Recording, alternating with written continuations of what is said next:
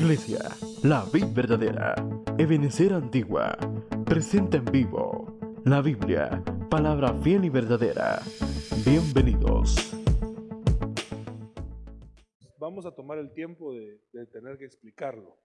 Algunas cosas que le voy a tener que ir eh, platicando poco a poco. Eh, esto nos va a ayudar, hermano, en muchos aspectos, pienso yo, porque todo lo que es la palabra de Dios, cuando es puesta por obra, pues es eficaz, va a tener funcionamiento en nosotros. Eh, pero yo pienso, hermano, que por lo, por lo largo que estoy viendo el tema, eh, vamos a empezarlo este año del eh, renuevo y posiblemente nos va a agarrar el año del no sé qué será, y entonces ahí vamos a seguir hablando de este tema. le, le, aviso a que no se asuste porque a veces hay hermanos que como que se cansaron, usted no, ¿verdad? Espero yo que no, pero como que se cansaran del mismo tema, ¿verdad? Y en realidad yo creo, hermano, que nosotros sí hay cosas que sí tenemos que verlas muy a detalle, ser muy precisos, porque son así de importantes, ¿verdad? Entonces le advierto para que no se me vaya a aburrir, ¿verdad? Y si se me aburre, le voy a decir no se aburra, ¿verdad? Eh, sino que le voy a decir eh, pues que vamos a tener que hacerle tiempo a esto, ¿verdad? Eh, pero es, glorioso, ¿verdad? Entonces, eh, miremos, ¿verdad? Algunas cosas, esto nuestro apóstol ha estado predicando últimamente, pero ya sabe que la función apostólica a veces abre una beta y la, y la función magistral le toca ir a trabajar sobre esa beta. Es como que, como que la función apostólica fuera y rompiera una peña con una bomba, ¿verdad?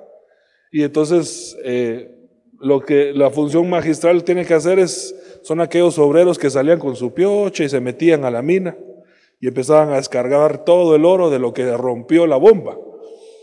Eso es lo que nos toca hacer, por eso es que nos, nos tardamos tanto en completar un tema, ¿verdad? Pero siendo guiados por el Espíritu Santo, creo que es glorioso. Yo le puse a esta serie de temas, no, este tema no se llama así, sino que el compendio se llama la marca del escriba. Eh, ahora le voy a decir yo el nombre del tema. Eh, ahí se mira bien, ¿verdad? Qué bueno. Ahora, eh, hay, una, hay un verso, hermano, cuando nosotros hablamos de las marcas, que regularmente es el que se nos viene a la mente, y es este. permíteme que se lo lea aquí desde el 14, y dice, y engaña a los moradores de la tierra, estoy leyendo Apocalipsis 13, 14, con las señales que se les ha permitido hacer en presencia de la bestia, mandando a los moradores de la tierra a que hagan imagen a la bestia que tiene la espada y vivió. Eh, vamos a ir por partes. Yo le dije que yo me voy a tomar tiempo para hablar de esto porque es glorioso e importantísimo. Pero vemos acá, hermano, eh, que el final del tiempo, la bestia se iba a presentar con diferentes facetas. Y las facetas, hermano, estaban marcadas también eh, por la imagen, la adoración hacia la misma y la marca de la bestia.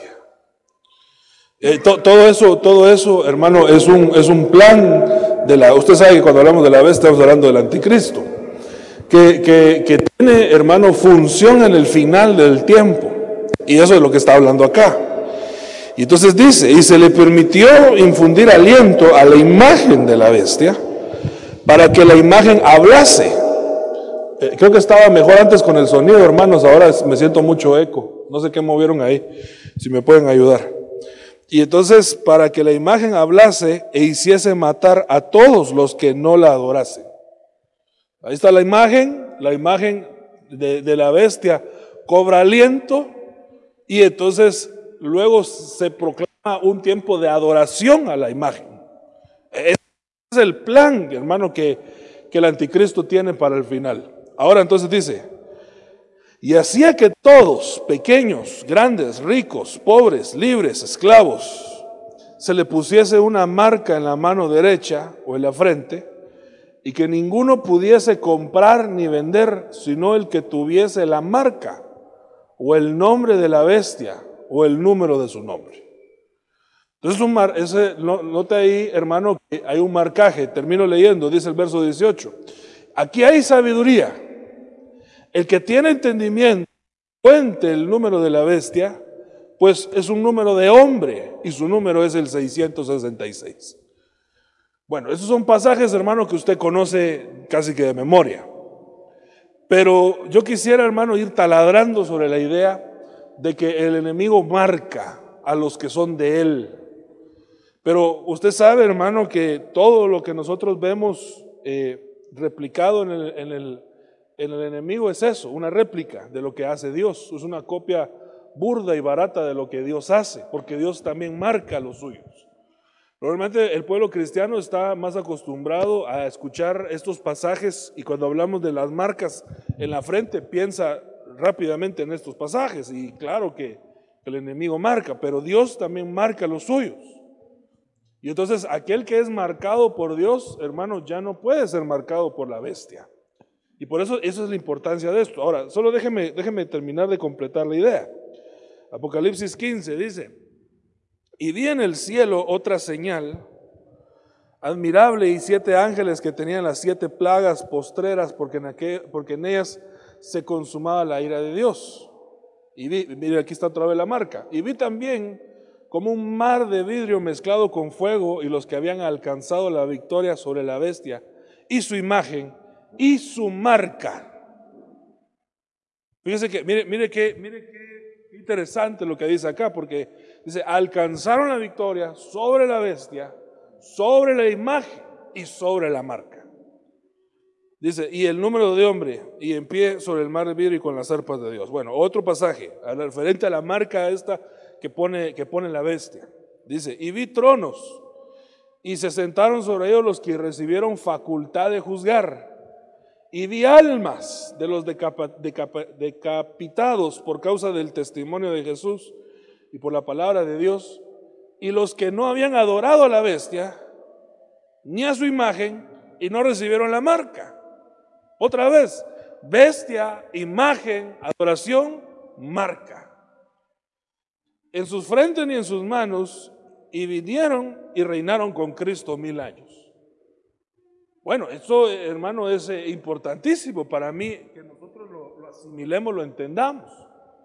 Porque regularmente, hermano, se ha enseñado, durante la tradición cristiana ha enseñado, que eh, la marca de la bestia es un, bueno, antes se creía, hermano, que era casi que un tatuaje que le iban a poner a la gente acá o en, la mano, ¿verdad? Y que esa era la marca de la bestia. Eh, luego se fue evolucionando el concepto a creer, hermano, que pues un chip eh, que, se coloca debajo de la piel va, va, a incrustarse, hermano, y que de alguna manera, de alguna manera tendría que tener razón en el sentido de que leímos ahí que dice que todo, toda la persona, pobre, rica, eh, quien fuera, tenía eh, que llevar esa marca porque eso, es como una manera de control.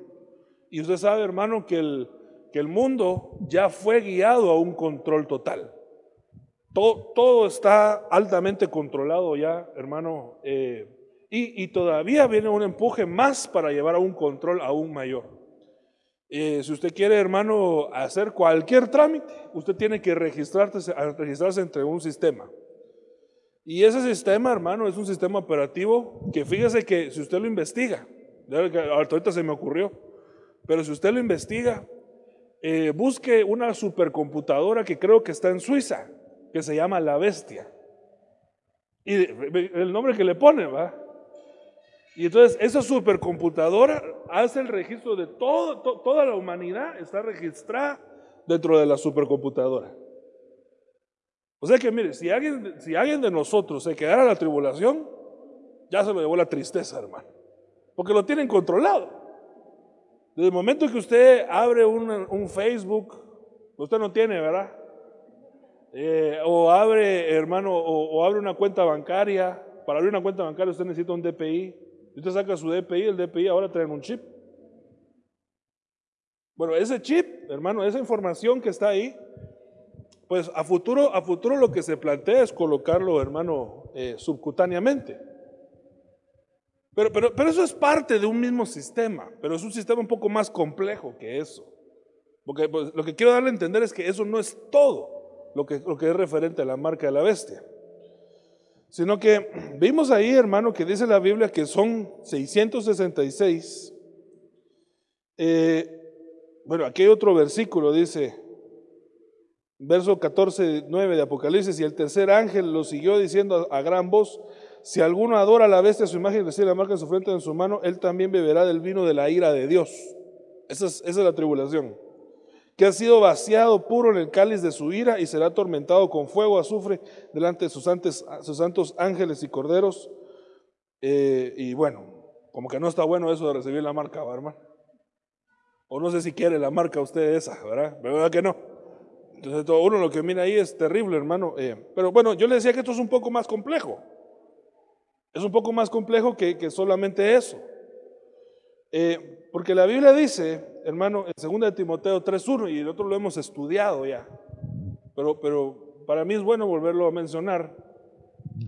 También debes saber esto. Hermanos, tenemos que saber esto. Ahora eso no lo digo yo, sino que eso no, y eso no lo dice ni cualquier predicador eh, de, del mundo, hermano, por, por más importante o grande que sea, sino que lo está escrito en la palabra de Dios. Que el pueblo de Dios debe saber esto. O sea, es tarea de nosotros, hermano, escudriñar esto. Debemos de saberlo que en los postreros días vendrán tiempos peligrosos. Yo creo, hermano, que nosotros estamos en los postreros días. Definitivamente. Nosotros que a nosotros ya nos abarcó el final de los tiempos. A nosotros no nos va a tocar la añoranza de tiempos pasados, aunque la Biblia dice que eso es insensatez, sino que, hermano, a nosotros lo que nos tocó es un, un periodo de la iglesia que es el cierre de la iglesia aquí en la tierra, el final. Entonces no puede ser igual. Mire, yo, yo tengo aquí a un grupo de hermanos que, que en los cuales delegamos sobre ellos cerrar eh, las instalaciones de la iglesia. Es un grupo que, que, que, a ellos les quedó esa pacaíta. Pero a ellos, hermanos, no les toca como a los demás. Porque ellos tienen que esperar que todos se vayan de aquí para poder cerrar. Y usted sabe que a veces hay algunos hermanos que son un poquito inconscientes con eso, hermano. O sea, no es que sean mala onda, sino que son inconscientes, no saben. Entonces se quedan platicando, se quedan comiendo, se y hay una persona que tiene que cerrar. Hasta que a él se, le, se, se quiera ir, hasta ese momento cierra la persona. Porque a él le tocó el final, lo último de lo último cerrar. A nosotros nos tocó cerrar, hermano. A nosotros no nos tocó como nuestros abuelos, ni tal vez algunos de ustedes, incluso como sus papás. O a nosotros nos tocó ser una generación de cierre del final de la iglesia. Y entonces a nosotros nos está haciendo referencia este verso, porque es lo que dice acá. Vendrán tiempos peligrosos porque vendrán 18 características. Lo que le voy a leer, no le voy a explicar, le voy a leer, son 18 características. Esas 18 características es 666. 6 por 3, 18. O sea, son 18 características que están incrustadas dentro de la marca de la bestia. Pero note que es una marca, hermano, que se tiene que colocar de alguna manera. Eh, si esto se coloca, mire pues, ayúdeme, ayúdeme a pensar. Porque la Biblia dice, si alguno tiene sabiduría, que calcule. Entonces miremos si tenemos o no tenemos. Pensemos. Estos que están acá, estas marcas, ¿dónde tendrían que ser instaladas? ¿Se ha leído los, el versículo o no? ¿O se lo leo? Por mí no me molesta leérselos.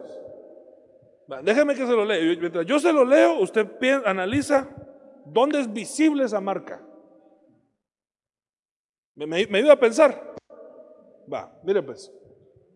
Habrá hombres amadores de sí mismos, avaros, vanagloriosos soberbios, blasfemos, desobedientes a sus padres, ingratos, impíos, sin afecto natural, implacables, calumniadores, intemperantes, crueles, aborrecedores de lo bueno, traidores, impetuosos, infatuados, amadores de los deleites más que de Dios, tendrán apariencia de piedad, pero negarán la eficacia de ellos. A esto se evita. 18 características. ¿En qué parte del ser humano? Porque nosotros somos seres trinos. Eso es espíritu, alma y cuerpo. ¿En qué parte del ser humano, hermano, tiene que ser visible esto? Esto tiene que ser una marca que se está poniendo en el alma. Ahora, lo que leímos, hermano, que decía que, que tal vez fue puesto en la frente o en la mano, eso tiene que ser en el cuerpo. Pero entonces seguramente, hermano, eso es una operación para el ser trino, para incluso llegar a afectar incluso el espíritu de la persona. Espíritu, alma y cuerpo marcados, hermano, por, por, esta, por este espíritu del anticristo. Ahora, eh, no, no ese es el tema, hermano, este no es el tema. Yo solo empecé abordando cuál es el plan del enemigo para poder hablarle también de cuál es el plan de Dios. Pero si alguno de nosotros, hermano, si pudiera identificar con algo de lo que está ahí, porque perdón, pues, hermano, tal vez algunos de nosotros nos podemos identificar con algo de lo que está ahí. No significa que usted ya se lo chupó la bruja, ya lo marcó el diablo. No es eso lo que significa. Lo que significa es que a usted no le cayó una marca, sino una mancha de estas características. Entonces, lo que tenemos que hacer, si tenemos una mancha, ¿qué hacemos?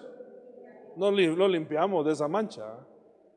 Y en algún momento vamos a volver a hablar de esto, ¿verdad? Pero pero si alguien se viera ahí, hermano, y dijera, ah, yo soy bien avaro. El tío de Rico Macpato me hace los mandados, ¿verdad? Entonces, él, él, pero él es hijo de Dios, él aceptó a Cristo, él le sirve, él ama a Dios. Pero es avaro, no diezma, pues. Hermano, le pregunto, ¿hay cristianos que no diezman? ¿Será que ya los marcó el diablo? No, no los ha marcado. No sea, no sea legalista, no sea así de duro. No, no los ha marcado el diablo. Pues que tienen una de las manchas. Ahora, ¿dónde estarían fregados si ya tuvieran las 18? Si ya cumplen con los 18 requisitos, ah, ahí sí ya estaría rara la cosa. Mire, pues, Judas era avaro, sí o no. A él sí cumplía con ese requisito y, terminó a una involución siendo apóstol genuino del Señor. Entonces nosotros deberíamos, lo que debemos de hacer nosotros es leer eso a conciencia. Un día que nadie nos esté mirando, que nos podamos ministrar así solito nosotros. Eh, si quiere, eh, agarra su Biblia y se pone, vamos a ver, pues vamos a ver si yo tengo alguna de estas 18. Pero así, a lo macho. ¿Verdad? Y si la tiene, va y pide una administración y se lava esa mancha. ¿Verdad? Porque si no, hermano, se está quedando con, con alguna de estas características. Pero bueno, ya le expliqué más o menos, más o menos así, muy a grandes rasgos de cómo es la marca que el enemigo quiere poner. Ahora, estamos interesados en la marca que pone Dios. E, e, es que esta marca, si nosotros recibimos esta marca, le decía yo, ya no nos puede marcar el diablo, hermano. Porque entonces se lo estaría robando a Dios. ¿Y, a Dios no se le puede robar, hermano. No sé cuántos quisieran la marca de Dios, Pero la marca de Dios es, un, es, un, es una garantía, es un seguro de vida espiritual, hermano.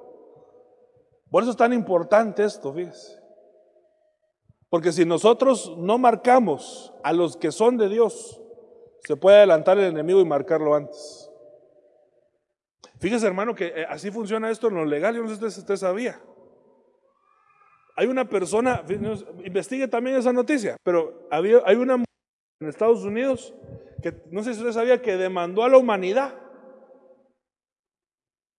O sea, usted está demandado por ella.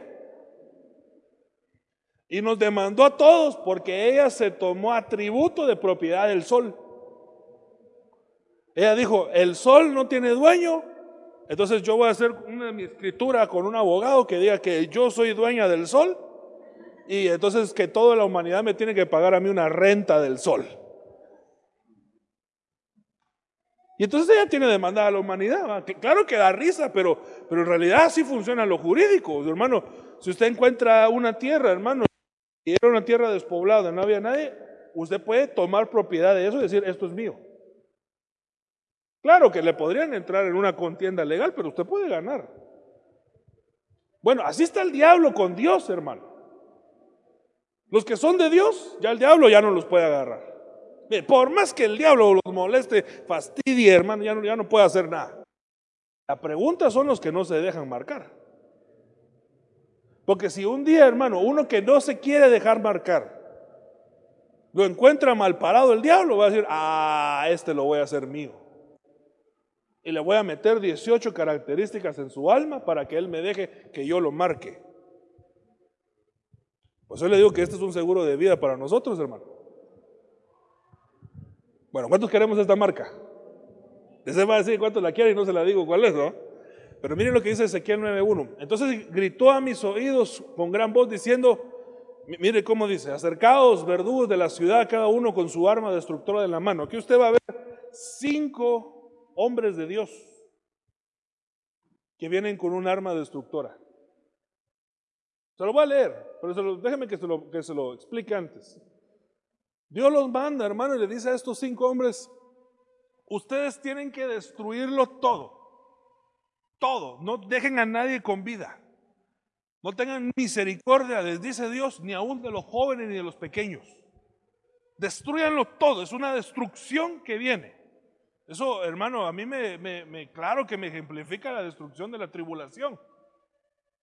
Y entonces cuando los hombres están dispuestos a salir, Dios los detiene una vez más y le dice, solamente que necesito un sexto hombre. Y ese sexto hombre viene con la cartera del escribano. Y la cartera del escribano le dice Dios a ese hombre, mira, mira entre el pueblo a los que gimen. Mira entre el pueblo a los que se conmueven por la necesidad y por, la, por lo que está pasando a su alrededor, porque ellos no pueden ser indiferentes ante lo pecado, ante la iniquidad que hay alrededor de ellos, sino que ellos están, ellos ven que, que el mundo está mal, que, que hay pecado, que incluso gran parte de la iglesia evangélica se ha babilonizado. Y entonces ellos gimen, ellos lloran, ellos se preocupan porque ven que hay mucha necesidad. A ellos, le dice Dios, al de la cartera de escribir, a ellos ponles una marca. Y entonces los otros cinco que van a ir a destruir, van a destruirlos a todos, menos a los que tienen la marca. Déjenme la interpretación acá. Pasa la tribulación, todos, excepto los que tienen la marca. Ahora, pero hermano, perdóneme, pero la cartera del escribano, el, escriba no fue a marcar a todos, porque no dijo, ve, yo, con cuánto quisiéramos nosotros que ahí el Señor la destrucción hubiera sido, ve y me marcas a todos los cristianos. Ah, ya estamos hechos, hermano. ¿Cuánto quisiera yo que dijera, ve y marca a todos los que predican? Ah, ya, ya la hice. A todos los que sirven. Ah, ya estamos, los servidores. No dice así, lamentablemente, sino que dice, marca a los que gimen. Y eso, hermano, tiene, eh, eso necesita explicación. Pues déjeme que leámoslo acá, ¿verdad? Yo, yo medio, se lo, medio le conté la historia, pero Entonces dice, entonces gritó a mis oídos con gran voz diciendo, acercados verdugos de la ciudad, cada uno con su arma destructora en la mano, y aquí seis hombres venían por el camino de la puerta superior que mira al norte, cada uno con su arma destructora en la mano, y entre ellos había un hombre vestido de lino con una cartera de escribano a la cintura, y entraron y se pusieron junto al altar de bronce. Entonces la gloria del Dios de Israel subió del querubín sobre el cual había estado hacia el umbral del templo, llamó al hombre vestido de lino que tenía la cartera de escribano en la cintura, y el Señor le dijo, pasa por en medio de la ciudad. Esa es la iglesia. Y en medio de Jerusalén. Y pone una marca, pone una señal en la frente de los que gimen y los que se lamentan por las abominaciones que se cometen. Fíjese hermano que yo le amplié el concepto un poquito más diciéndole, bueno, ellos lamentan lo que pasa alrededor de ellos, pero en realidad textualmente lo que dice es que ellos se lamentan por lo que pasa en medio de ellos. Porque ellos miran, hermano, a la iglesia del Señor y dicen, no estamos listos. No estamos listos.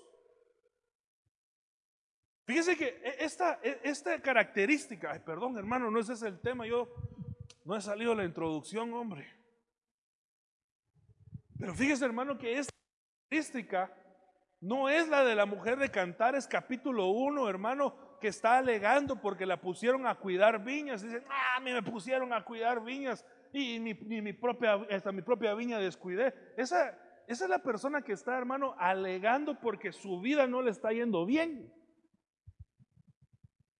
Y está bravo porque tenía necesidad y en vez de venir a recibir al culto lo pusieron a cuidar baños o parqueo y entonces está alegando.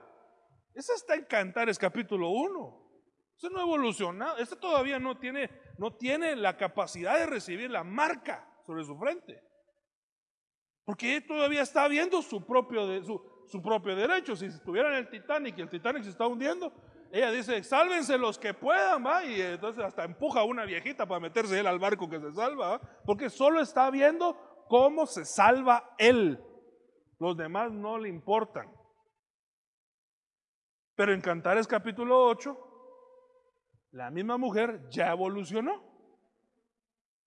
Y en el 8, ella dice, ella está a punto de casarse. El Cantares capítulo 8 está a punto de casarse, la van a despertar debajo del manzano porque es el tiempo de sus amores. Y entonces, cuando ya se va a casar, dice, mire, la preocupación de ella. Ay, dice, yo tengo una hermana pequeña que no le han salido pechos. Y ya es el tiempo de amores. ¿Qué vamos a hacer con ella el día que sea pedido el matrimonio? Mire, hermano, perdóneme. Yo no sé aquí las hermanas que hace alguna vez se han casado, Pero yo no sé si ustedes estaban pensando en los demás en el día de su boda. Yo, perdóneme, pero yo no creo. Usted ha dicho, a mí, qué me importa que, si llegaron no les ah, yo tengo que llegar bonita al momento de que, y que todos me tomen fotos y yo salir ahí así, ¿verdad? Y entonces, entonces eh, porque ella está pensando en sí misma en el día de su boda. La mujer de Cantares capítulo 8 no. Pero la que se casa con el Señor no está pensando en ella, está pensando en la que se queda. hermano, es una figura impresionante. E, esa es la iglesia madura, ¿ves? La que dejó, la que dejó de, pensar en sí misma y se pone a pensar en los demás. Pero, pero, no, a todo el mundo piensa en sí mismo, a todo el mundo quiere su derecho, todos quieren lo suyo, eh, y no se ponen a pensar en las necesidades de otro. El cristiano que ya maduró es el cristiano que antepone las necesidades de los demás antes que la suya. Entonces, por eso, cuando va de la cartera el escribano, el escriba, busca gente que está orando, Está gimiendo, ¿eh? gimiendo, está orando, está rogando. Pero no están rogando por ellos, hermano. No es que no se pueda orar por nosotros. Claro que tenemos que orar por nosotros, pero, pero mi punto es que la oración de ellos es una oración intercesora. Entonces llega la cartera del escribano y revisa. Y entonces, hermano, yo aquí, aquí tengo que hacer otra pregunta para mí. Porque mire, ¿cómo es tu oración? A usted dijo que para mí sí, pero nos vamos todos en el mismo tráiler, hermano. O sea, tú, tú oras por tus necesidades, pero si no te da tiempo, le das prioridad a la necesidad de otro que tú conoces. E incluso le podrías decir a Dios, ¿sabes qué, Señor? Yo tengo una necesidad. Pero si solo te alcanza para un milagro, es una manera de decir, va, porque claro que a Dios le alcanza. Pero si solo te alcanza para un milagro hoy, dáselo a mi hermana pequeña. Yo me puedo esperar otro día. Ese es en el caso de los que oran, hermano. Porque el que no ora, no ora ni por sí mismo, ¿ah? ya andar orando por otro. Entonces estos hombres están gimiendo, se están lamentando por las abominaciones que se cometen en medio de ella. Mire pues, fíjese que, mire, pues, mire cómo la actitud. Algo abominable. Dios mío, llevo media hora de la introducción no he entrado al tema, Padre Santo. Tengo que apurar. Mire, eh, ¿Qué le estaba diciendo a que me interrumpiera? Algo abominable en la iglesia. Mire, hermano, mire pues.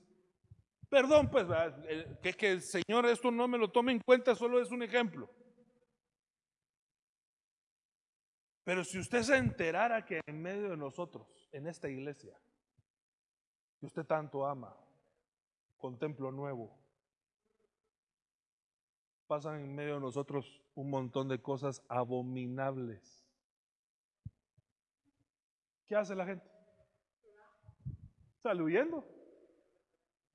No, no se queda a interceder. Por le dije que el Señor no me lo tome a mí como un ejemplo y que esto no esté pasando en medio de nosotros, hermano. Pero, ¿por qué estos no salieron huyendo y dijeron, uy, no, Jerusalén está contaminadísima? Uy, esos ya perdieron la gloria de Dios. Están, no, vámonos a otro lado donde esté la gloria de Dios y dejemos a esos inmundos que se queden ahí perdiéndose. Yo me voy con los santos del Señor. No, no, no, no, no, no, no. ellos se quedaron. Y se quedaron no para pelar al que estaba en pecado, hermano. No se quedaron para decir, ah, lo sentaron, ah, pecador. No, no, no. Ellos se quedaron para gemir por el que estaba en pecado. O sea, que mire qué madurez de este pueblo, hermano. Bueno, esos son los que marca Dios. Hermano, le voy a decir que eso, eso es imposible si uno no ama. Pero imposible. ¿Cómo va a gemir a alguien por otra persona, por algo abominable que hace otra persona, si no lo ama?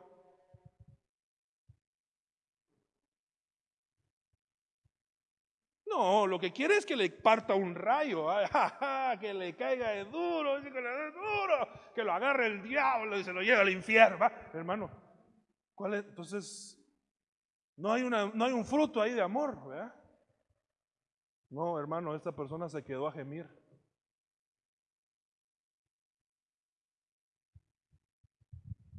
No sé cómo va en el examen, porque a usted le tienen que poner una marca. Usted dijo que la quería. Pero mire qué amor en esta gente, hermano. Entonces viene Dios y dice, bueno, viene una gran destrucción. Y yo le tengo que decir a usted, hermano, viene una gran destrucción.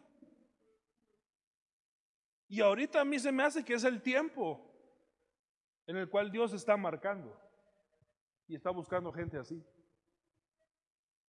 con misericordia, hermano, y una misericordia impresionante. Que vienen a doblar rodillas, hermano, y dicen, Señor, yo conozco una persona que te servía hace años y ahora no viene, Señor, está perdido. Padre, yo necesito que tú lo traigas por misericordia a ellos. Señor, tengo una casa, una familia, Señor, que, que no, no hay manera que agarre onda, Padre. Yo te pido, por favor, Señor, háblales, hazles algo, Padre, pero no los dejes, porque está, hermano, hay un amor por la necesidad de otros. Esta es la gente que termina el escriba marcando. Pues es que yo creo, hermano, que, que evoluciona nuestro, nuestro pensamiento de, de, las cosas. Incluso debe evolucionar nuestra oración. Para no ser oraciones de yo-yo, ¿va? Yo necesito esto, yo necesito ahora lo otro, yo necesito lo No, hay que ver a los demás y ver su necesidad, decir, Señor, ten misericordia de él, Padre, por favor, así como lo tuviste de mí, Señor. Ayúdanos, ayuda a esta iglesia, ayuda al pastor, ayuda al apóstol, ayuda a este ministerio, ayúdanos, ayuda, porque está, hermano, él rogando. ¿Cuántos quieren la marca? Bueno, aquí está el examen. Bueno, la marca del escriba. Cuando usted busca la palabra marca ahí en Ezequiel capítulo 9, hermano, dice que lo que le puso fue una tau. La tau es la que está aquí a la derecha. Es una T. Y le eh, explicaba a nuestro apóstol, hermano, y de ahí desprendemos el tema de ver que para llegar a la tau, la última palabra, palabra o letra del alefato hebreo, hay que pasar por las otras 22 letras, 21 letras. ¿Cuántos quieren Tau? Nos tenemos que echar 22 temas, hermano. Y no 22 temas solo como, porque esto no es un examen donde usted recibe un tema, se lo aprende y yo lo examino y ya, ya, ya pasó. No, entonces, Si fuera así, el reino fuera de los que tienen mejor memoria. No, se trata de que, hermano, se, sea expuesta la palabra y nosotros la pongamos por obra. Pero entonces la tau, hermano, es la última hasta allá. Miren, como que mira usted una crucecita hasta allá. No sé si logra ver lo que lee hasta lo que dice hasta allá abajo donde está la tau. ¿Qué dice? Marca, señal, pacto. Entonces llega y pone la marca, pero lo que llegó y puso fue la tau.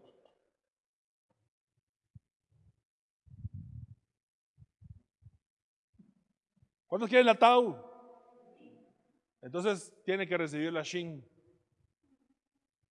¿Cuántos quieren la shin? Entonces tiene que recibir la resh. ¿Cuántos quieren la resh? Entonces tiene que recibir, hermano, todo lo demás hasta llegar al lef. Porque una va habilitando a la otra, una va habilitando a la otra, una. Esto decía nuestro apóstol cuando le estaba explicando esto, que él habló a Dios y le dijo al Señor, Señor, yo siento como que esto es demasiado extenso. Y él dice que Dios le habló. Yo creo cuando él dice que Dios le habló, hermano. Y entonces dice que Dios le dijo, y para graduarse a la universidad, ¿cuántos cursos recibe la gente? Y para ser coronel en un ejército, ¿cuántos grados tiene que subir un militar? Ah, chanfle, dije yo. ¿De veras?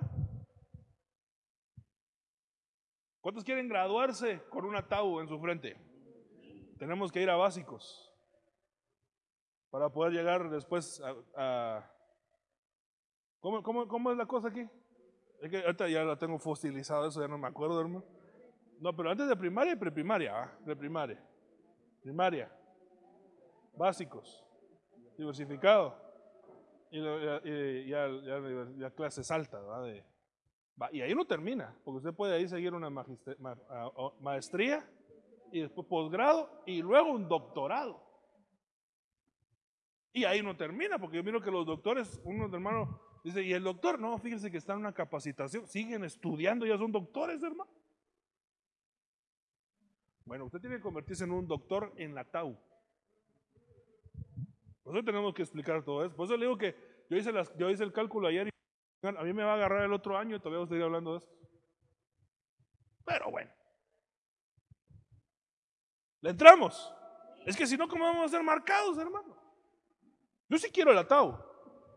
Pero para llegar a esa característica de esa gente que yo le hablé, tenemos que pasar todos estos niveles. Bueno, en el nombre de Dios. Mire, ahí también le puse yo la numeración de cada una de las letras porque también tienen un nivel numérico esto. Pero bueno, si nos regresamos acá, Aleph, que es la primera ya, la pictografía antigua de Aleph ya no es así. Ahora Aleph es más como una X. Pero la pictografía antigua de Aleph le dibujaban como un buey. Mira ahí el significado usted a la par. Aleph. ¿Qué dice? Buey, fuerza y líder. Líder, ¿va? Ok, el nivel básico. Aleph. Para empezar en nuestro camino hacia la marca del escriba de la es que usted se tiene que convertir en un buey.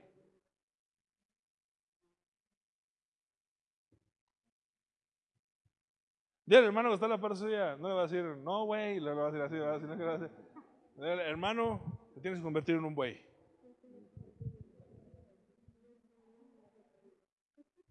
Eso significa que tú tienes que ser un buey, tienes que tener fuerza, tienes que ser líder.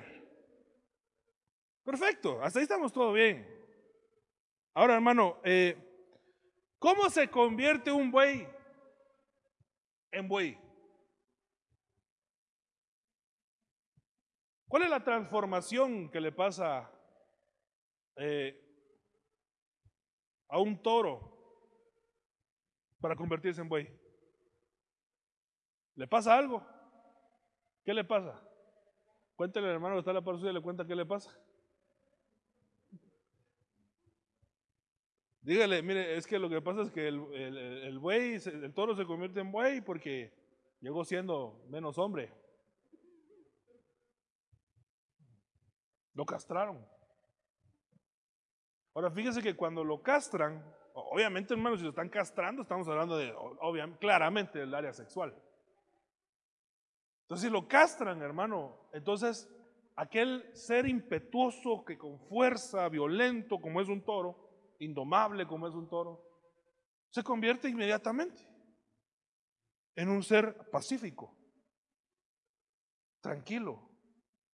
Por eso es que el buey, hermano, toda esa fuerza que tenía el toro de violencia, el que, el que lo convirtieron en buey, usan esa misma fuerza, pero ahora, ahora lo usan para servir, trabajar la tierra, lo ponen juntas, hermano, y entonces aquella fuerza la sigue manteniendo, pero es una fuerza canalizable hacia el servicio. Hermanos amados, necesito aquí interpretaciones de, de Aleph. Ustedes son predicadores, discipuladores, y si no, pues son cristianos. Ustedes tienen que saber esto. Moisés, dice la hermana. Moisés empezó siendo toro y en el desierto lo, castraron. Ay, ¿dónde está eso en la Biblia? No, se está poniendo una figura. David, dice la hermana. Daniel, Daniel, ¿verdad? O sea, hermano, mire, o sea, el punto es, el punto es que hay una transformación en la persona, pero aquí es donde tenemos que encajar en esto, porque mire pues, ¿quién es propicio para servir? ¿Quién es, propicio para servir a Aleph? Aquí que lo pasaron de toro buey. ¿Quién necesita ser marcado si todavía no ha sido marcado por la LEF? Aquel que todavía es muy violento, hermano. Muy así, peleonero, muy gritón, muy... Que, que ¿Usted no conoce gente así? Que es, hermano, estalla. A, eso, a ese no lo han castrado. A ese no lo han castrado. Aquel que todavía, hermano, tropieza con su área sexual, ese no lo han castrado. Todavía mira pornografía, se masturba o tiene, hermano, eh, pecados de ese índole, ese no lo han castrado. Ese necesita que lo, que lo castren para que se convierta en un buey. Y ahí empieza su camino en el alefato hebreo. Ese es el principio, fíjese, hermano. Yo que todavía conozco eh, cristianos, no, no bravos, violentos. Pero esa violencia, hermano, nace, nace de la misma raíz. Porque usted, porque es lo que le decía, le quitan su área sexual, se le quita la violencia. Ya no grita, ya no hace ademanes con las manos, ya no le sale color de la cara, ya no se levanta y hace un escándalo, ya no, ya no, ya es pacífico. Usted el güey le puede llegar a jalar la cola y el güey lo que va a hacer es que lo va a voltear a ver y va a ahí después. ¿Verdad? Porque ya lo castraron, hermano. ¿Sabe, ¿Sabe, dónde puedo ir a evaluar si hay güeyes en la iglesia? Yo me debería ir a meter a parqueo, fíjense, hermano. Porque ahí miro yo que le tira el carro. Ah, ese es toro todavía. Esto no puede servir bien, porque si no, si no, hermano, si lo ponemos a servir así violento, va a cornear una oveja. La mata. No, un buey. ¿Cómo va en su examen? ¿Cómo vas, güey?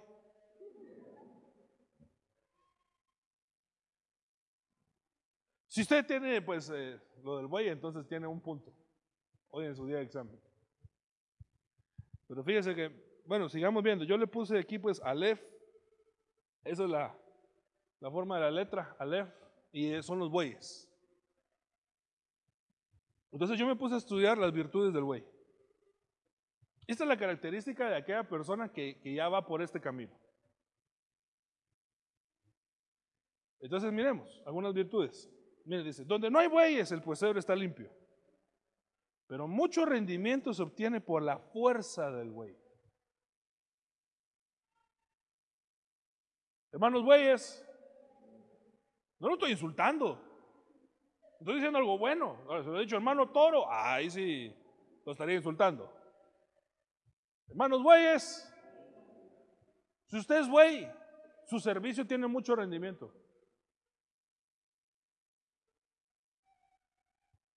O sea que su producción es amplia, porque el buey, hermano, aquí lo que está explicando Proverbios 14 es que el buey, hermano, puede arar con mucho más fuerza que lo que hace un hombre. Entonces lo que, no sé cuánto será la comparación de fuerza, pero usted sabe que los vehículos hasta el día de hoy todavía se miden por caballos de fuerza. ¿Verdad? Este tiene un motor de 400 caballos de fuerza.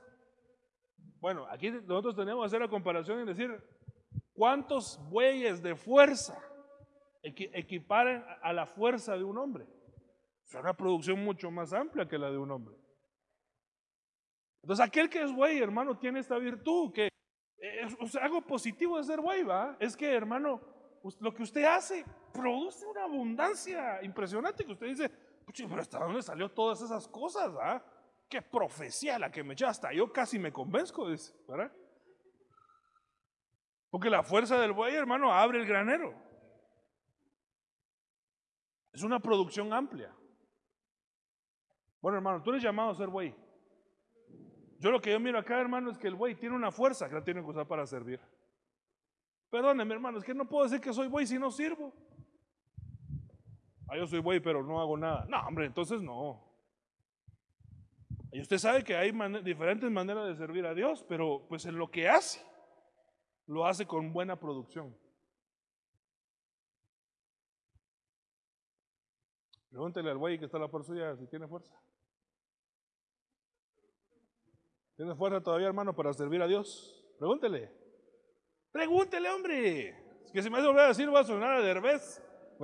Pero pregúntele, hermano, ¿todavía tienes fuerza para servir a Dios? ¿O ya estás así todo chipe que, no, yo mejor ya no sirvo porque los hermanos son bien gachos, ni se acuerdan de uno, ni le agradecen? No, hombre, si tú eres buey, estás hecho para servir, para servir, para servir. ¿Cuántos amamos servir a Dios, hermano? Yo no sé a mí qué me pasa, yo me imagino que a usted le pasa lo mismo. Pero yo llego a mi casa un día que me tocó servir así, hermano, estoy molido. Pero al día siguiente quiero otra vez. No sé si le pasa a usted lo mismo que, a mí, hermano. Que nos tocó servir un retiro, una proclama, hermano, y estoy así hasta que miro así cruzada la cosa. digo, ay, quisiera ir al culto otra vez mañana, ¿verdad? Porque es una fuerza, hermano, que nace de, de, eso, de eso, de característica de buey. Usted no se me desanime hoy, ni ande sin fuerzas para buscar a Dios. ¿Todavía tenemos fuerza? Bueno, gloria a Dios. Primera Crónicas 13:9. A ver qué me dice usted esta característica, esta virtud de los bueyes. Donde no hay buey, eh, eh, perdón, este no es el verso, ese no es el verso, no sé por qué no me lo tiró. Míramelo ahí, Dieguito, tal vez eh, se quedó sin fuerza este buey. Primera Crónicas 13:9. A ver si me desconecto aquí, me vuelvo a conectar, Pat.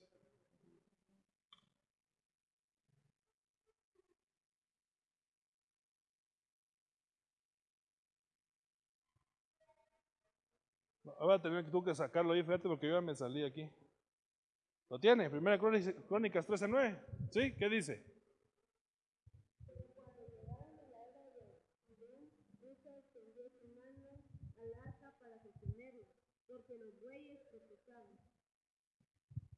Ok.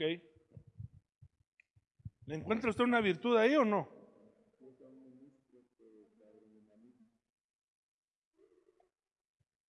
Sí, pero miren hermanos, pero lo que pasa es, yo sé, yo sé que este verso siempre se ha explicado como del ángulo de los ministros, pero aquí estamos explicando que todos somos llamados a ser güeyes, no solo los ministros.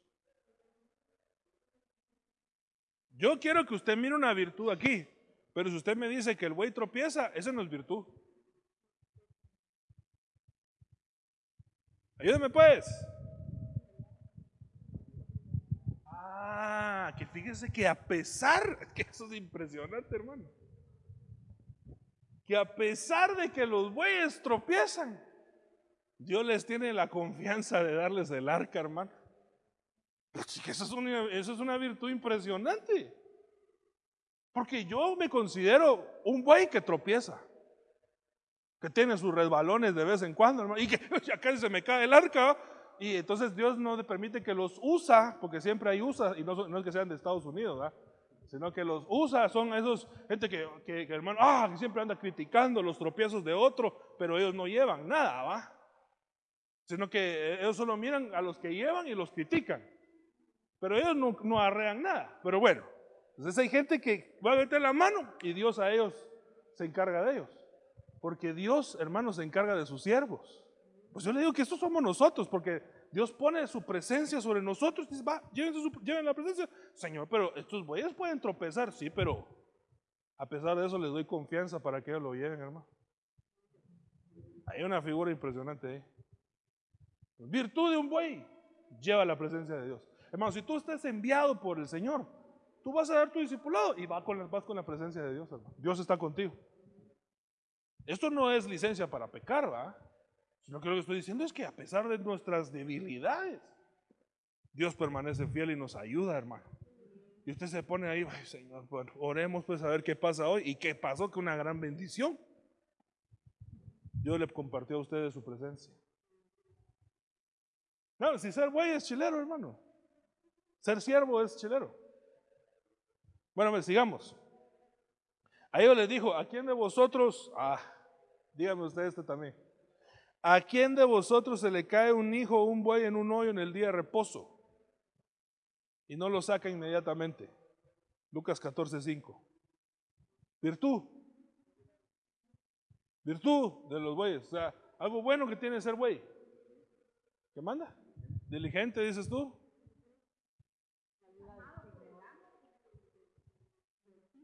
¿Lo estima el amo? ¿Lo rescata? Fíjese, hermano, que sí, sí. ¿Quién es el, amo ahí del buey? Es Dios. ¿Quién es el buey? Nosotros. Y entonces aquí hay un problema para los bueyes, porque esto, aquí, hay, aquí hay un enemigo y hay una virtud del buey. El enemigo del buey es el hoyo.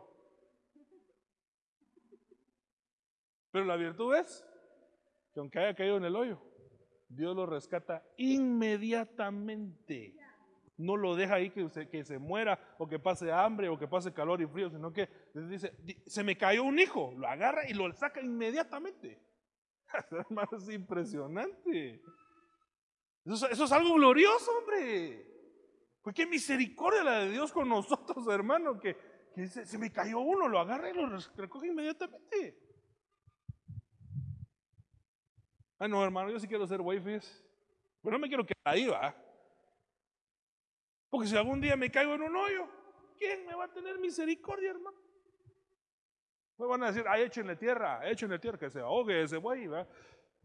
Sacaremos este buey de la barranca, y dicen, ahí déjenlo, dice, ¿verdad? Dios dice, no, no, no, yo sí lo saco. Y lo voy a sacar de una vez. Ah, yo no voy a dejar que se quede ahí tirado en el suelo. hermano, qué, qué, lindo servir a Dios así, hermano. Pues, virtud de ser buey, Dios te rescata del hoyo. Si tú estás pasando, atravesando un hoyo en tu vida, una etapa donde te sientes que te estás hundiendo, hermano, Dios te va a rescatar ahí inmediatamente. Lo único que Él pide a nosotros es un corazón contento y humillado al cual Él no rechaza. Bueno, porque si vamos a estar con altanerías en el hoyo, ahí sí mejor nos van a dejar un ratito, en la cisterna como a José. Pero si somos de un corazón contrito y humillado y hermano en la necesidad le rogamos, le clamamos, Señor, me caí al hoyo y hay leones en este foso y me quieren matar. Tranquilo, yo voy a enviar el ángel que te va a rescatar, no te van a hacer nada los leones el foso. Dios es bueno, hermano. No es que mire, Dios es bueno, nos saca del hoyo, nos saca de los problemas, no nos deja que nos estanquemos. No, Dios es bueno, hermano. Dios es bueno. Dios, hermano, usted la Dios es bueno, hermano. Dios es bueno. Dios es muy bueno. Virtud de los bueyes. Y el mar, el mar de bronce, ¿verdad? No, no me va a decir que el Pacífico o el Atlántico, sino que el mar de bronce descansaba sobre doce bueyes tres mirando al norte, tres mirando al occidente, tres mirando al sur, tres mirando al oriente. El mar descansaba sobre ellos y todas sus zancas estaban hacia adentro. A yo le miro dos virtudes por lo menos. Revelación, dices tú. El mar es la palabra. Entonces sobre ellos descansa la palabra de Dios. Perfecto, ya tenemos una virtud. Otra. ¿Ah? ¿Confiaba en qué? Sí, fíjate que sí, sí, más bien. Lo que pasa es que van los bueyes aquí, mire. Se ponían tres acá y le daban la espalda a los otros tres que miraban para acá. Y a su vez, esto le daban la espalda a los tres que miraban acá y a los tres que vean. Pero la herida de su cicatriz, porque ya explicamos por qué son bueyes y no toros, quedaba resguardada en el secreto de la protección de otro. Eso es una explicación. Porque lo que pasa es que, mire hermano, cuando nosotros venimos a servir entre siervos de Dios, vamos a verle defectos y problemas a otros. Pero estos güeyes no evidenciaban los, defectos que le miraban a otro. Sí, como, que, como que ellos se protegían. Y me decían, yo no le voy a dejar que otro mire tu herida.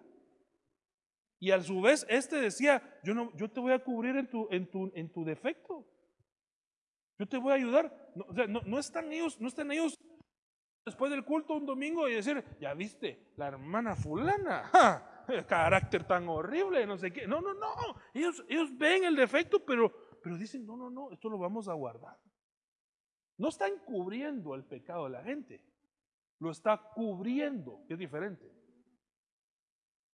No están cubriendo el defecto de la gente, no, lo está cubriendo porque dice, porque yo voy a hablar mal de mi iglesia. Es como hablar mal de mi casa. Porque yo voy a hablar mal de, del hermano. Estoy como hablando mal de mi familia. Entonces ellos se protegen entre ellos.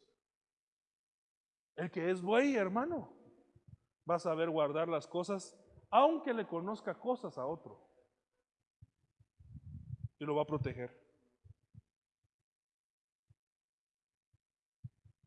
Sabe que tal vez la fuerza del hermano, la, la virtud del hermano tal vez no es la oración, pero lo ayuda, no lo pela. O sabe que la virtud de aquel no es la palabra, lo ayuda, no lo anda criticando. Bueno, así deberían de ser los siervos. Ahora, sobre estos que son así, descansa la palabra de Dios. Mire, ¿sabe dónde yo miro este, este un, un, verso que podría ser contexto de esto? Cuando dice la Biblia, si alguno tropieza, no, abogado tenemos para con el Padre Cristo Jesús, no, entonces me cruzó de un versículo. Restauradlo con espíritu de mansedumbre. Si hay aquí un medio espiritual, nosotros busquémoslo. Y un, y un Mike. Eh, si hay, si hay un tropiezo en medio de nosotros, ustedes que son espirituales, restáurenlo.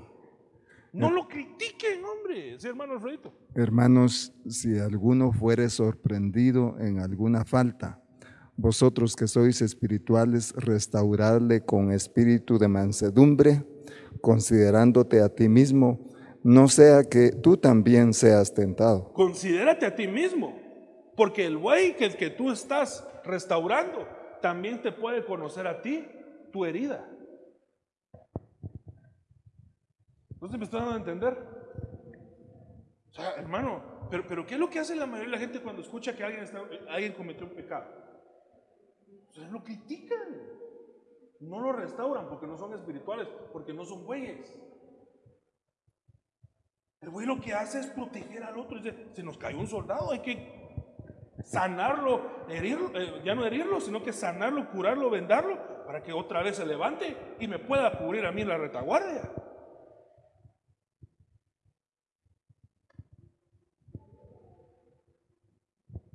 Bueno, ¿cuántos espirituales hay aquí, hermanos? Ya, me estoy entender cómo es la virtud del güey. Sobre ellos reposa la palabra de Dios.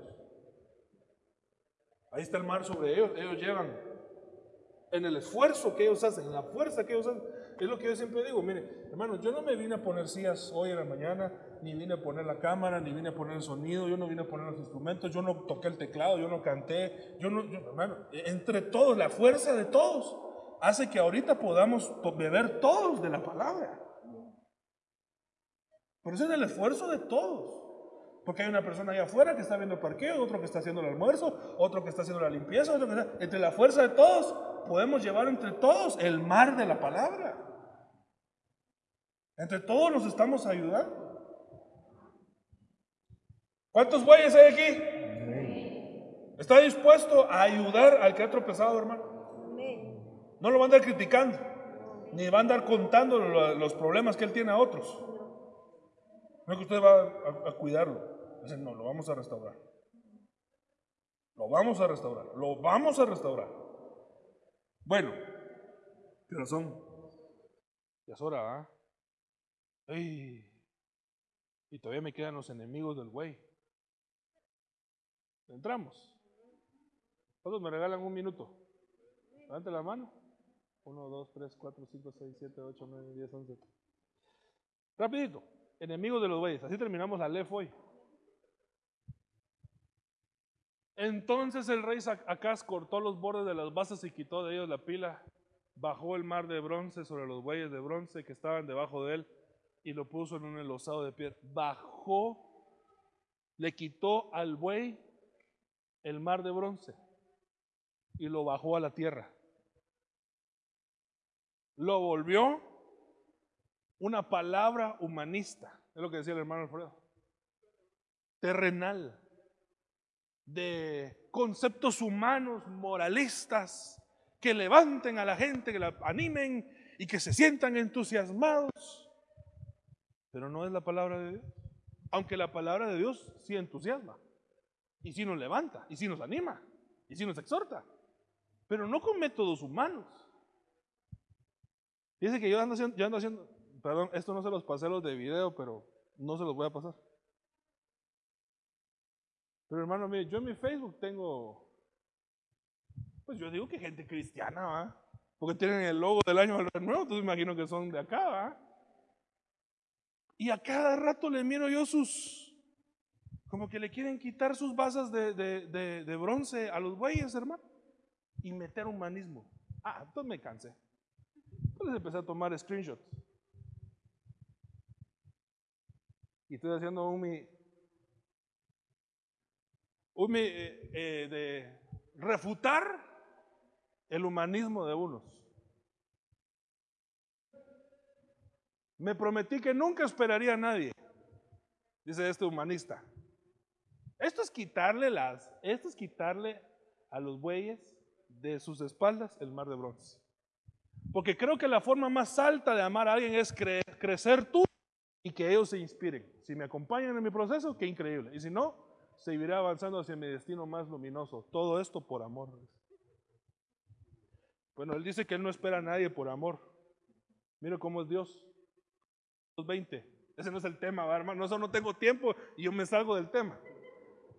Dice que el Señor esperó a Jezabel, hermano, que se arrepintiera. Ah, no, pero el humanista dice, no esperes a nadie, crece tú. Y los demás si quieren, bueno, y si no también, lo que está diciendo ahí, ¿verdad? Sí, amadores sí mismo. Ten el coraje, es otro Facebook de alguien más. Ten el coraje de hacer lo que te dice tu corazón y tu intuición. Más engañoso que todo es el corazón y sin remedio. ¿Quién lo comprenderá? Humanismo. La vida te pondrá obstáculos, pero los límites los pones tú. Humanismo. Dios es el que pone los límites, dice la Biblia. Ah, no, yo pongo mis límites. No, ahí dice que Dios es que pone los límites. Tanta prisa por crecer para luego darte cuenta de que la infancia era lo más bonito de tu vida.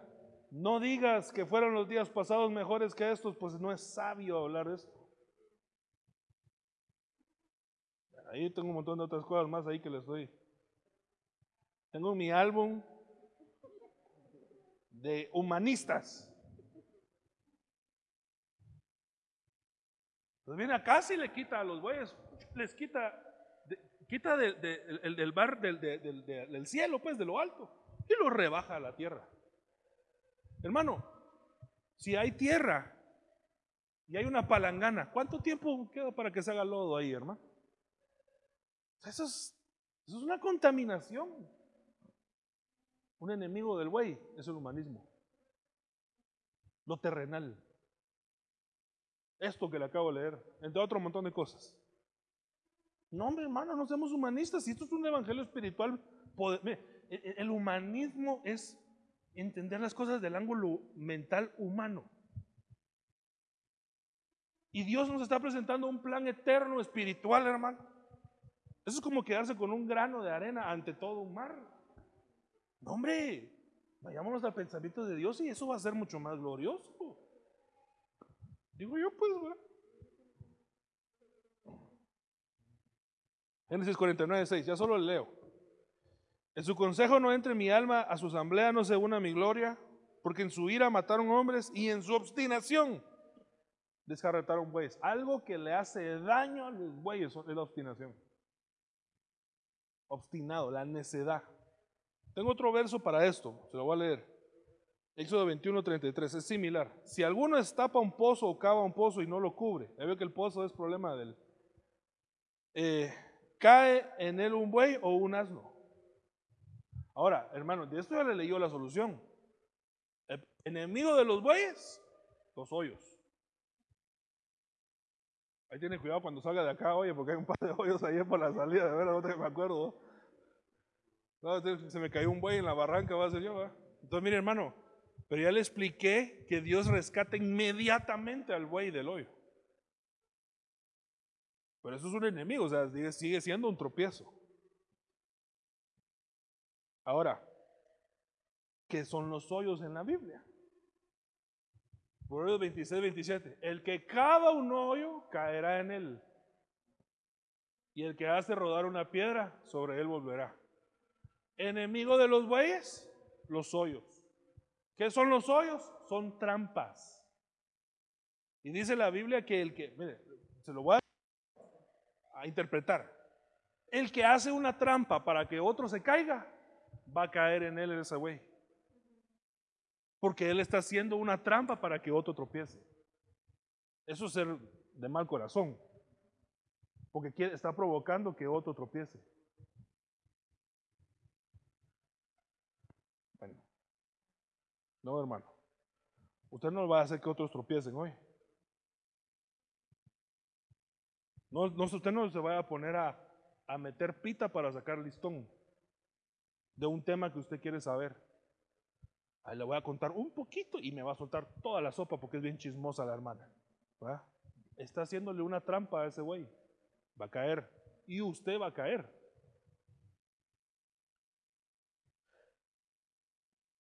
Enemigos de los bueyes. Ya veo que solo estoy leyendo así rapidísimo. Seis días trabajarás, pero al séptimo día dejarás de trabajar para que descansen tu buey y tu asno, y para que el hijo de tu sierva, así como el extranjero, renueven las fuerzas. Fíjense que una de las cosas que trae el año del renuevo es reposo, porque el reposo trae renuevo. Bueno, un enemigo del buey es no reposar. Ayúdenme con esto, esto ya es lo último. Este, si no estoy mal, este es el último verso que tengo aquí. Vamos a ver. No, tengo otro ahí. Pero es de lo mismo. Entonces, no reposar. Explíqueme eso. Hacerlo con sus propias fuerzas. Eh, ejemplos, ejemplos.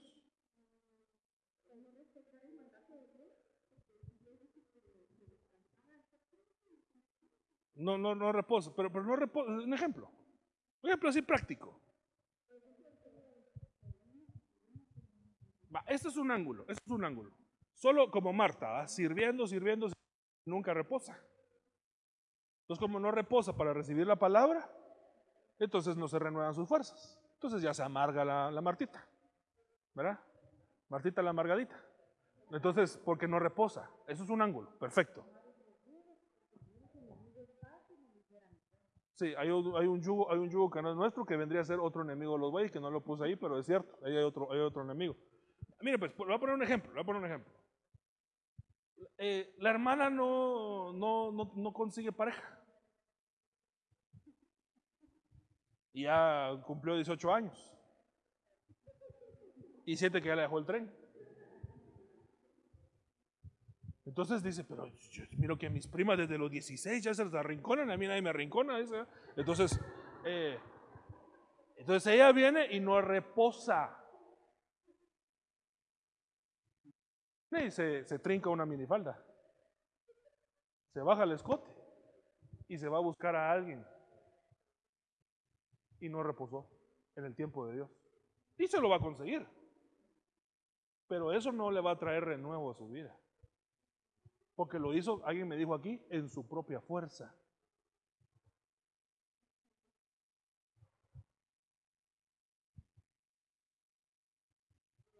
Sí.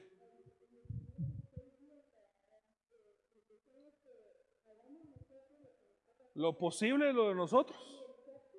El séptimo va a cumplir Dios. El, séptimo Dios es el que trabaja. Claro.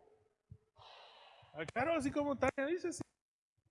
No, pero hay gente- no, hermano, es que a mí Dios no me contesta. Entonces yo voy a mejor a meter mis manos porque, mire, es que me van a quitar la carta, me saco un préstamo para pagar el otro préstamo porque le debo un préstamo al que le debo otro préstamo. Y entonces ya fui con los colombianos y los colombianos me van a dar un préstamo. ¡A la pues, chica, hermano, hombre! ¿A qué hora va a pagar esos? esos, esos- está metiendo las... eh, no reposó.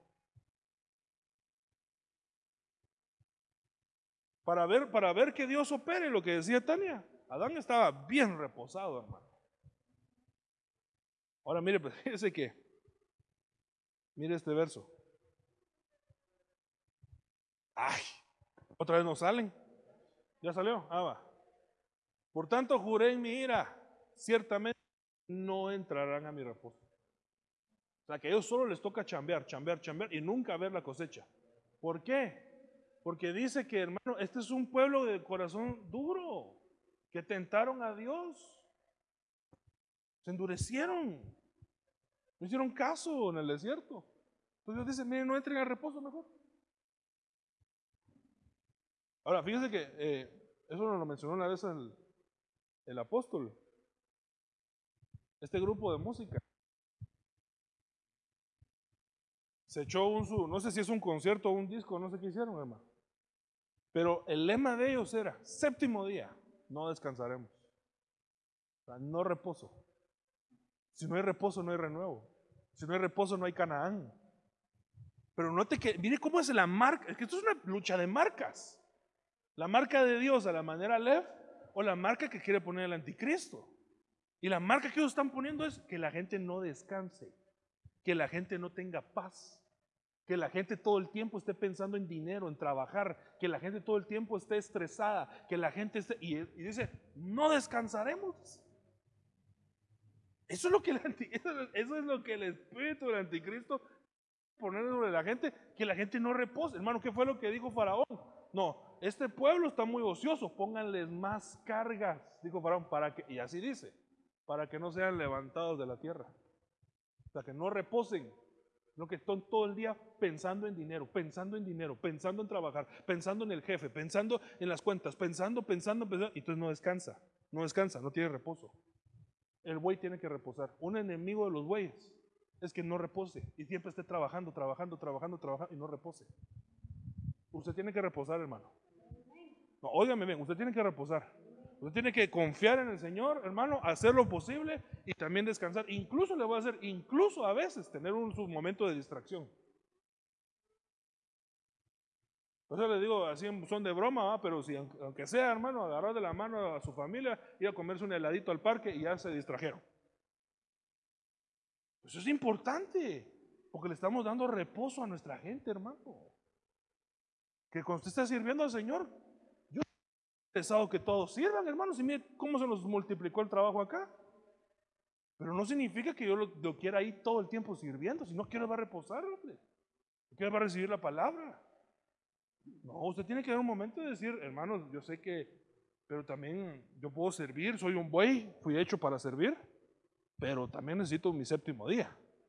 Entonces un día a la semana sí voy a recibir, va. Y los hermanos diáconos van a saber entender eso, pues claro. Tenemos que reposar todos. Si no, ¿cómo nos renovamos, hermano? A mí me pasa eso porque yo, a mí en esta iglesia casi no puedo reposar. Pues no, no, no, no, no, no, no, no, no, no, mal sentido, sino que me refiero que, estoy aquí, hermano, y siempre alguien me agarra por alguna necesidad de algo que haya que hacer. Entonces yo, yo descubrí mi secreto de ir a, ir a meterme allá atrás, así, escondidito, a benecer. Porque ahí nadie me está molestando. Entonces ahí yo puedo levantar mis manos, llorar, danzar. Si algo en la prédica me está arrastrando, puedo hacer caras de dolor y que nadie me va a criticar. ¿verdad? Puedo encontrar mi momento de reposo. ¿Usted también? Y así usted se va a renovar su fuerza, va a sentir bendecido. Ay, qué bendecido. Hoy sí ya tengo ganas de servir a Dios. ¿Por qué? Porque reposé. Hermanos, pongámonos de pie, vamos a orar y vamos a pedirle al Señor que ahorita que aperturamos, bueno, aperturar no es una manera correcta de decir las cosas, pues Dios me perdone. Acabo de decir eh, abrir, ¿verdad? aperturar no existe en el léxico, en el léxico en español. Ahorita que acabamos de abrir esta serie de temas, pedirle al Señor que desde allá empiece a marcar nuestras vidas con todo el alefato. Y que Él nos bendiga. Hermano Fredito le va a pedir que ore por nosotros. Quería agregar tal vez el, el modelo de toro a buey fue el apóstol Pablo. Sí, todos los transformados, de hecho. Jacob a Israel, Abraham a Abraham. Amén. Ah, bendito Dios y Padre Celestial. Estamos agradecidos infinitamente, Señor, porque tú has sido fiel con nosotros, aun siendo nosotros infieles, por lo cual hoy venimos, Señor, suplicando, Padre, que en esas misericordias que son nuevas cada mañana, nosotros podamos atender, Señor, ese llamado de tu Hijo amado, Señor, porque escrito está que nosotros, Señor, podemos llegar Venid a mí los que estéis trabajados y cargados, y yo os haré descansar. Llevad mi yugo sobre vosotros, porque mi yugo es fácil y ligera mi carga, y aprended de mí que soy manso y humilde de corazón, y haréis descanso para vuestra alma, Señor, que esto pueda ser una experiencia en cada uno de nosotros y poder ser, Señor, instrumentos para llevar ese fruto, Señor, poder morir a lo nuestro y para fructificar en ti, Señor. En el nombre de Jesús te suplicamos que esa unción de tu Santo Espíritu nos habilite para ser canales de bendición a donde nos envían, Señor, y aún, Señor, en nuestros hogares, en nuestra vida privada, Señor, que podamos, Señor, ejercitarnos en esta palabra tuya, Padre. En el nombre de Jesús te lo pedimos, Padre. Llévanos con tu paz, llévanos con tu bendición, Señor. Gracias, Padre, gracias, Hijo, gracias, Espíritu Santo. Amén. Iglesia, la vid verdadera, Ebenecer Antigua, presentó la Biblia, palabra fiel y verdadera